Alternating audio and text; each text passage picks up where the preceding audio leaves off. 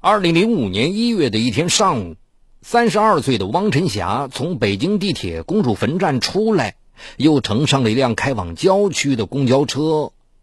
站在一间独门小院的南偏房前，他迟疑了一下，终于推开了门。屋里有两台电脑，还有几台叫不出名称的机器，十来个男女正忙着发短信或接电话。从保险公司辞职的同事张红热情地迎向他：“汪姐，你来啦，这太好了。”汪晨霞点点头，心里却莫名的慌起来，就好像两年前那个横祸突至的下午。敬请收听本期的拍案故事：短信骗局。那是二零零三年的国庆节，在一家洁具公司担任销售经理的丈夫徐海开着辆金杯面包车给客户送订购的洁具，不料在东四环发生了严重的车祸。当汪晨霞赶到医院的时候，大夫告诉他，徐海的命保住了，但要从膝盖以下全部截肢。那曾是个多么幸福的家呀！三十一岁的徐海善良能干，收入丰厚，五岁的儿子聪明听话。可刹那间，幸福被毁得一干二净。医药费几乎耗去了汪晨霞和徐海全部的积蓄，而洁具公司送来两万元后就再没有露面。可是徐海装假肢需要钱，请人护理需要钱，儿子上学需要钱。汪晨霞家里医院两头跑，瘦了整整五公斤，她快被生活折磨疯了。二零零四年十一月的一个晚上，汪晨霞碰到了过去的同事张红。如今的张红开着辆本田轿车，出手阔绰，让汪晨霞十分惊讶。像看穿了汪晨霞的心思，张红对汪晨霞说道：“汪姐，做保险没什么前途，你不如辞职来干我这一行啊。”汪晨霞来了精神，那是什么工作？张红神秘一笑：“王姐，你收到过手机短信说中奖了什么的吧？我们老板就是发这个短信的，现在需要人手，你声音那么甜，肯定没问题。”啊，那不是骗人吗？汪晨霞惊呆了。张红无所谓的笑了笑：“ 哼。”那个洁具公司扔下你们老徐不管，不也是骗子啊？咱们这行每月的底薪是一千五，做成一笔提成百分之二十，做得好的话，一个月几万元也不成问题呀。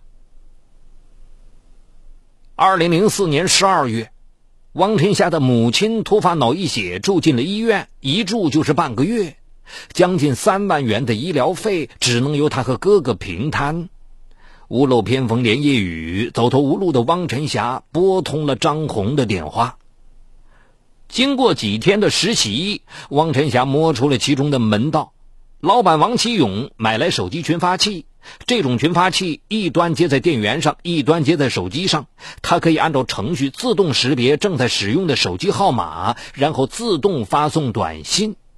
他又在电脑上安装了短信群发系统软件，把手机连在电脑上，通过上网选定一个号段，一台电脑可以连接八部手机，每天发送短信几十万条。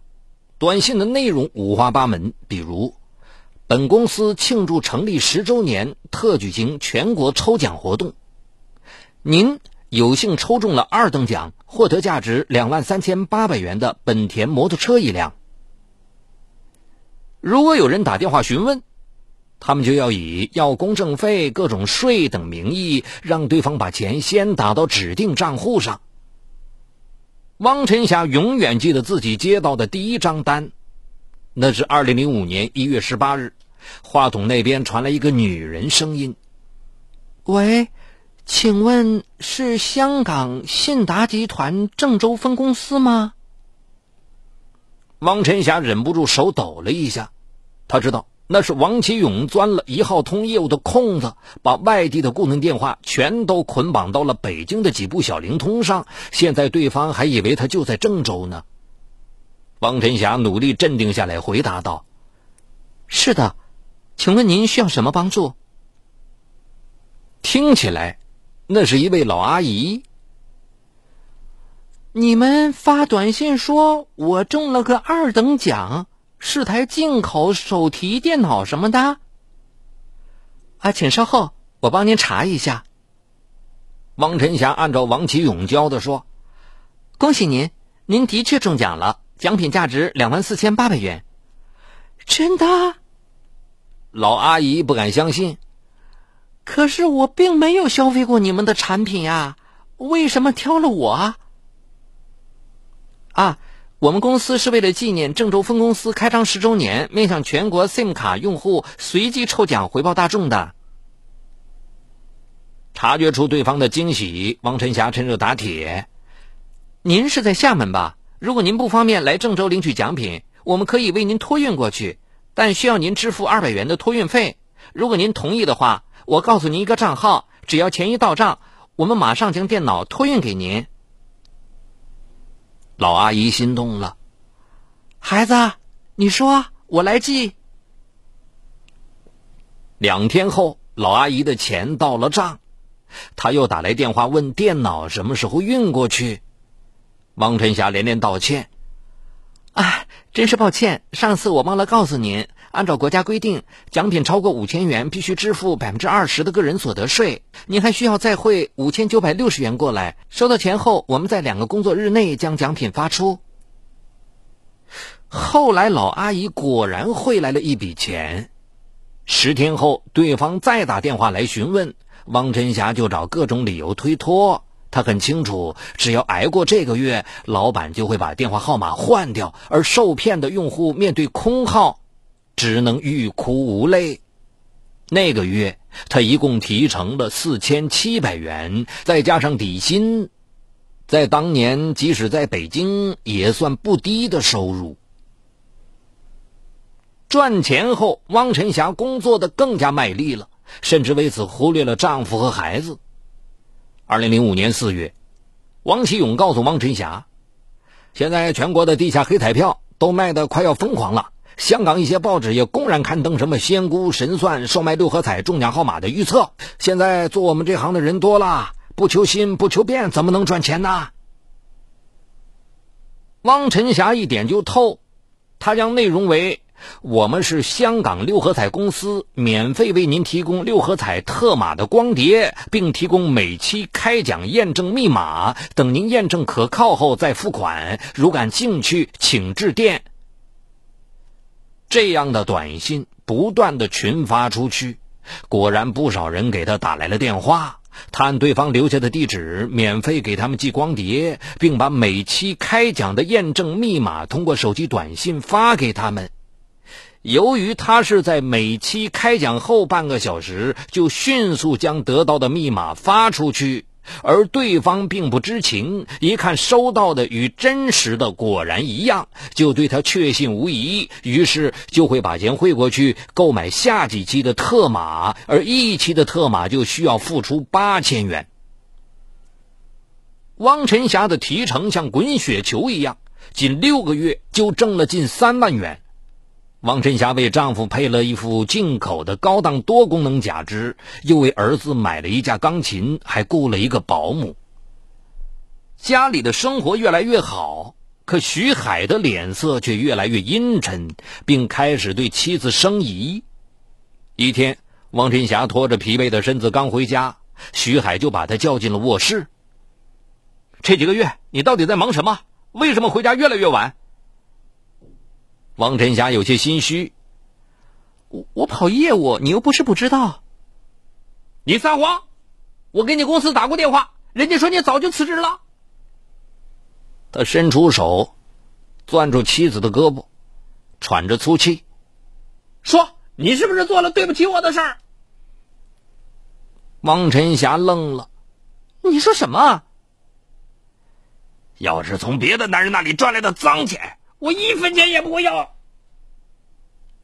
王晨霞知道丈夫是误会了，可她怎么向丈夫解释呢？又怎么敢解释？钱赚的再多，可若是夫妻间没了感情，还有什么意义呢？思来想去，王晨霞决定尽快辞职，盘个门面，和丈夫一起开家小餐馆张红一听汪晨霞要辞职，异常吃惊。汪姐，你赚了那么多钱，干嘛要走？王启勇也劝汪晨霞：“哎，最近有个新方法，就是跟人发短信说他们的银行卡刷了几千，然后跟他们要卡号和密码。这种生意弄几笔就能有几十万。”经不住他们劝说，汪晨霞打算把儿子上大学的钱弄到手再走。汪晨霞想给丈夫一个惊喜，开始悄悄的去选地方。二零零五年八月中旬，汪晨霞终于看上了位于东四环的一个门面，转让方喊价三十万，她费尽周折向亲戚朋友借了二十二万，加上自己的存款，凑够三十万元。她用徐海的名字将这笔钱存到了一张银行卡上，只等签了合同，就把钱付给转让方。九月七日。汪晨霞和转让方签订了合同，双方来到银行转账。卡上只有一元钱，工作人员这样说道。汪晨霞顿时愣了，不可能，这上面明明有三十万，我没有取过呀。工作人员帮他查了一下，说三十万元是分两次在福州、上海取走的。他跌跌撞撞的跑回家，喘着气问徐海：“你动咱们家那张银行卡了吗？”徐海抬起头来问：“没动啊，怎么了？”卡上的三十万没了，其中有我借的二十二万，准备开家饭馆，咱们共同经营的。徐海想起了什么？啊，那卡又出问题了。一个多星期前，我接到一条手机短信。说咱们这张卡在上海国际商场刷卡消费了一万元，我想咱们没去上海呀，以为银行搞错了，就打电话去问，他们帮我查了一下，让我给上海市公安局金融犯罪调查科报案，还告诉我一个电话。